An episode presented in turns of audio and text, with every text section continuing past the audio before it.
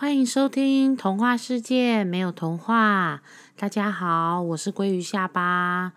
呃，要先跟大家道歉一下，因为呢，最近家里就是有发生了一些蛮严重的事情，那所以导致我这一个多月以来是没有更新我的频道的。对，那其实一直想要找时间、找机会，就是跟大家先做一个说明。可是因为状况真的不太允许，所以就是在一个完全没有通知，然后也没有任何公告的情况下。就是鲑鱼下巴消失了一个多月，那在这边的话，跟大家说声抱歉，对不起，对不起。对，那这个部分的话，就是之后鲑鱼下巴都会开始再继续固定于每周二的时候来做一个更新。那特辑的部分的话，也会是在每个月的九号、十九号以及二十九号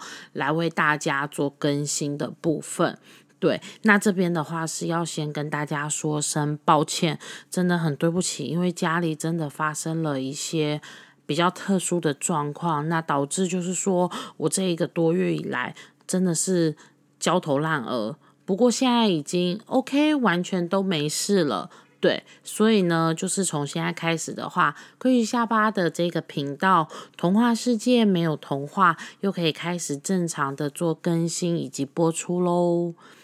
好，那一样在本集开始前的话，鲑鱼下巴想要先跟大家分享一下最近的鲑鱼二三事。我相信最近这一段时间，如果你是身在台湾的朋友，或者是全世界各个角落、世界各地的朋友，其实都很明显的感受到疫情的冲击。那我住在台湾。去年到今年年初，真的比较幸运，我们是疫情比较没有像外国这么严重，所以基本上大家只要可以维持好基本社交距离，那生活都是可以照常的。可是，在就是四月中、五月初过后的话，台湾就是真的迎来了第一波比较大的这个疫情，那。很多人就是措手不及啊，人心惶惶这样子。当然，我们也是有受到影响。那只是说，这个影响最主要，当然还是就是在于第三级警戒，然后出入的一些不方便，或者是说在采买食材啦、防疫上面的话，都会有一些些这样子的。不便，可是呢，相较于就是在疫情这么严峻的期间，还是要出门工作上班，甚至是为了家计生计不得不就是要开门营业的这一些老板啊业主来说，其实归于下巴相对而言，已经我觉得我自己已经很幸运了。对，那今天的鲑鱼二三四呢，是想要跟大家分享一下，因为大家一定记得，就是在六月份、五月份的时候，我的特辑是有暂停的。对，因为我那时候就是有跟大家分享说，疫情比较严峻的关系，那我的特辑。之前都是分享像是旅游啊、出游，或者是说一些美食的这个资讯居多。那那时候为了避免就是在疫情期间，然后还提供大家这样的资讯，让大家心可能就是会比较浮不安定，所以就先暂停了。那后来特辑的部分，我也想了很多，规划了很多。可是我现在啊，就是从七月份开始的特辑，我会想要先跟大家分享，就是防疫期间我的这个新的技能解锁的部分。就是大家在防疫的期间，一定有很多新的尝试，然后也有很多新的就是成这个功能或者是能力解锁的部分。对，那我想要就是在之后的特辑一一跟大家分享，就是鲑鱼下巴在到目前为止已经是第七个礼拜了嘛。对，这七个礼拜里面，就是我解锁了哪些以前我可能想尝试没机会尝试，或者是根本没有想过要去尝试的这一些技能，然后已经做了一个解锁的动作。对，那这边的话，后面就是之后我就会在特辑的里面用一个一个十分钟很简单的小单元来跟大家做分享。那如果大家在防疫期间也有什么新的这个，技能解锁的话，也欢迎大家到我的 FB 粉砖童话世界没有童话，或者是写 email，就是 fish tell me at gmail dot com 的。打抗而已，对，Gmail 就是打抗而已。来，就是写给我，跟我分享。那如果说，哎，我就是看到你们分享的这个非常的厉害的话，我也可以在我的节目里面跟大家一起来分享。或许你的这个技能解锁是很多人想要尝试，但是他没有信心的。那透过你的分享，在节目里面跟大家做一个分享之后，也可以带动更多的人有信心，可以一起来做这样子的一个。技能的训练，或者是技能的体验。好啦，那分享完了这一集的鲑鱼二三事，那就要来进入今日的主题喽。那今天的主题，我想要跟大家分享一下亲子关系，关于单亲的亲子关系。其实我跟我儿子啊，是从他。还在我肚子里的时候，我们两个人的感情就很紧密了。当然那时候他可能感受不到我对他的爱，或者是我对他的感情。可是我自己很清楚的知道，我对他已经有满满的爱和感情。对，所以在他出生之后，跟后来要离婚的时候，我都没有想过。有一天我可能会失去他这个选项，无论这个失去他是哪一个层面、哪一个面向，或者是发生的原因，我都没有想过。那你要我主动放弃他，当然就更不可能。对，所以我自己原本理想中的亲子关系是，我可能跟我儿子像朋友一样，就是无话不谈，然后他可能。很成熟，很懂事，然后没有叛逆期，对，就是 always 都是一个可以值得信赖，然后让我依靠、让我依赖的人。可是后来发现，这个关系太美好了，就是你要小孩跟你成为朋友，基本上有难度。有难度的原因是，你知道。你跟他这个亲子之间的底线或者是感情到底有多深厚？那可以到什么样子的亲密的程度？可是其实对小孩来说，你还是妈妈，你还是长辈，你还是就不是同学，所以很多事情、很多话或者是很多的表现，他就是不可能会在你面前表现的跟你想要的。一样，就是不会跟你想要的一样，或者是很多事情，他就是不会在你面前表现出来，他只会在跟同才相处的时候，或者是跟不是长辈在一起的时候，甚至连老师啊这些都不存在的时候，他才会有的那一面。对，所以其实，在他一路上成长的过程，当每一次我碰到。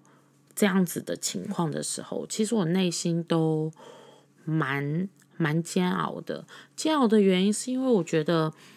这不是我想象中，也不是我想要的亲子关系。那我不理解为什么会变成这样子？为什么不是按照我所想的那样子走呢？是我对他不够好吗？是我太放纵他吗？还是我没有跟他把话讲清楚？或者是同才之间的影响力太大了，就是我反反复复的在思考这件事情，然后反反复复的在否定自己的想法，然后又创造一个新的想法，又否定了这个想法，然后他对我的态度也会让我的情绪跟我自己的想法一下子可能被肯定了，一下子。又被否定了。就是在这样子反反复复、反反复复之间，其实我有很长一段时间对于这个亲子关系，我觉得很累。我我没有可以诉说的对象，甚至是。因为我跟他的相处很长一段时间是只有我们两个人而已，所以我要去跟别人解释我跟他的整个相处的这个来龙去脉，或者是我们后来的相处模式是怎么磨合出来的，其实都是非常有困难的。所以后来我自己就一直在想说，到底哪里出了问题？我知道前提是我爱他。这件事情是没变的，就是无论他今天怎么想我，怎么看我，或者是他对于妈妈对待他的一切，他是什么样子的心态或感觉，我都不，我都不是那么在意。我在意的是，我知道我爱他，这个是最重要的。好，那我就在想说，那为什么我们的关系没有办法朝向我内心？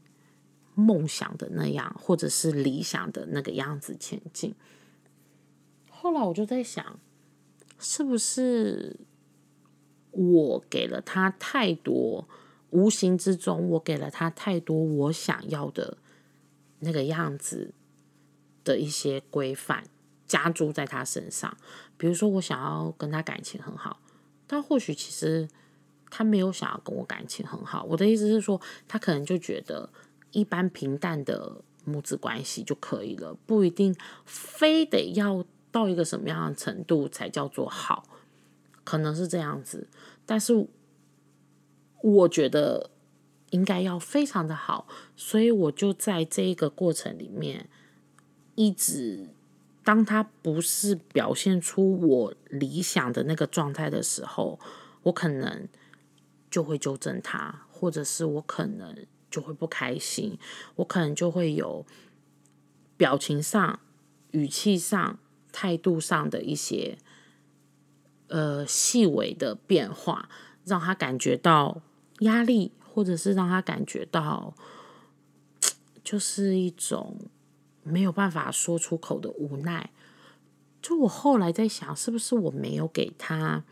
犯错的空间，或者是没有给他。自我发展的弹性，导致他好像只能够看着妈妈的脸色，看着妈妈的情绪去做事情，或者是去选择他要说什么，他不说什么，他要表现出什么，或者是隐藏着什么。对，这就是后来我自己一直在回想或者是检讨以后，我发现。对，好像是这样子，就是哪一个小孩在成长过程里面不会犯错？就连我自己，我小时候也做过一些很荒唐的错事。你说那个时候不知道那件事情是错的吗？知道啊，但是就是想做啊，就是就是做了。对，所以我就在想说，那我是不是也应该要给我的小孩这样子的弹性跟空间？就是我当然不是鼓励他去犯错，而是他犯错了之后，是不是有一个让他知道。下次不要这样子做的一个很舒服的方式，然后让他用理解的方式去知道这件事情真的不能做，而不是用规定的方式。因为用规定的方式真的太累了，你每分每秒都要盯着他，你一举一动你自己不能放松，他也很辛苦，整个亲子关系跟家庭气氛都超紧绷的。所以现在我对于我儿子的态度会比较倾向于就是，好吧。你就犯错吧，犯错了以后，我们再来讨论，看这个犯错，你学到教训了，还是你没有学到教训？我从你犯的这个错里面，是不是可以反思我自己？是不是因为你缺少了什么，或者是因为你心里有什么样子的这个情绪没有办法宣泄，所以你用了其他的方式去表达你的？愤怒，或者是去表达你的无助，对，就比如说他可能前一阵子会在家里就是做一些我严格禁止他做的事情，比如说你已经吃饱饭了，你不应该再吃零食，或者是你答应我承诺我，如果你没有做到 A 事件，你就要接受一个惩罚。可是这两件事情最后他自己都破功了。他答应我的事情他没有做到，可是我们说好的惩罚他也不愿意照做。那再来就是，我明明已经严格规定禁止他不能做的事情，他就是自己觉得不会被我发现，所以他就做了。他在做这件事情的时候，他的观念是：我知道不能做，可是只要没有被你发现，我就愿意赌一把。放手一试，而不是他内心真的清楚的知道，说我承诺你了，我不能做这件事情，所以无论如何我就是不能做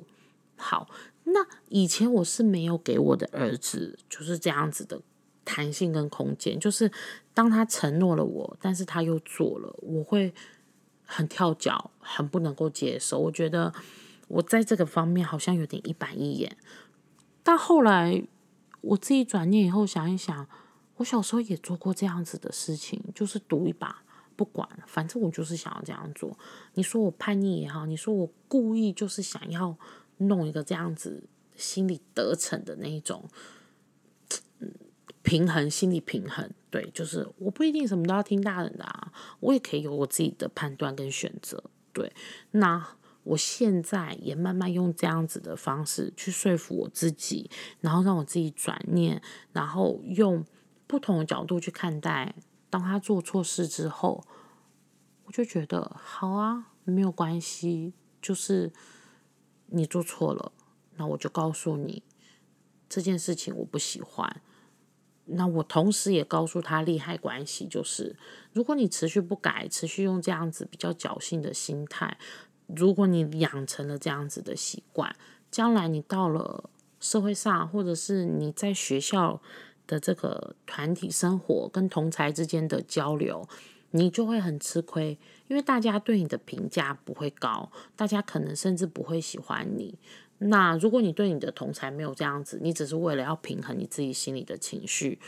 对妈妈做这样子的事情，那我当然觉得没有关系，最起码你知道你该做什么，不该做什么。对我现在就开始慢慢放了这样子的弹性，在我跟他之间的关系里面。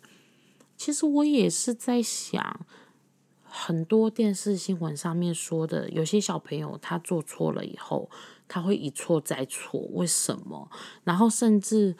有看过社会新闻事件，然后你去采访，呃，可能有记者去采访，就是这个做错的小朋友的家人，家人都会说。哎呀，我跟他没联络啦，我已经放弃他了，我跟他不熟了啦。对我就在想，我我想要做这样子的父母吗？或者是说我真的希望我跟我小孩的关系最后是走到这一步吗？还是当有一天他真的知道他犯了错以后，他是有勇气回到家里来，然后跟父母认错，然后真的诚心诚意的改过？还是说，当有一天他真的犯了错，或者是他有一天真的知道他做错了，可是他没有勇气回家，因为他不觉得他的妈妈，或者是他的爸爸，或者是他家里的任何一个长辈会帮助他，或者是会协助他跟他一起想办法。我不希望最后我们家里的状况是这样子的，所以现在我自己。也是想了很久以后，然后觉得说，哎，我可以用比较柔软的方式，就是给他犯错的弹性，给他犯错的空间，甚至是在他故意犯错的时候，在他心里带着目的跟他心里的那些心思来对我有所要求、有所表表示的时候，我还是让他得到他想要得到的。对，因为一个人，我觉得不可能永远都没有自己的想法，没有自己的感觉，完完全全，或者是百分之八九十以上都听取别人的意见。可能真的有小孩个性是这样，但是我坦白说，我也不希望我的小孩是这样子的个性。所以祝福我吧，希望就是我对于小朋友。对我儿子的用心良苦，他真的能够感受到，然后他真的可以从一次又一次的这个犯错、跌倒跟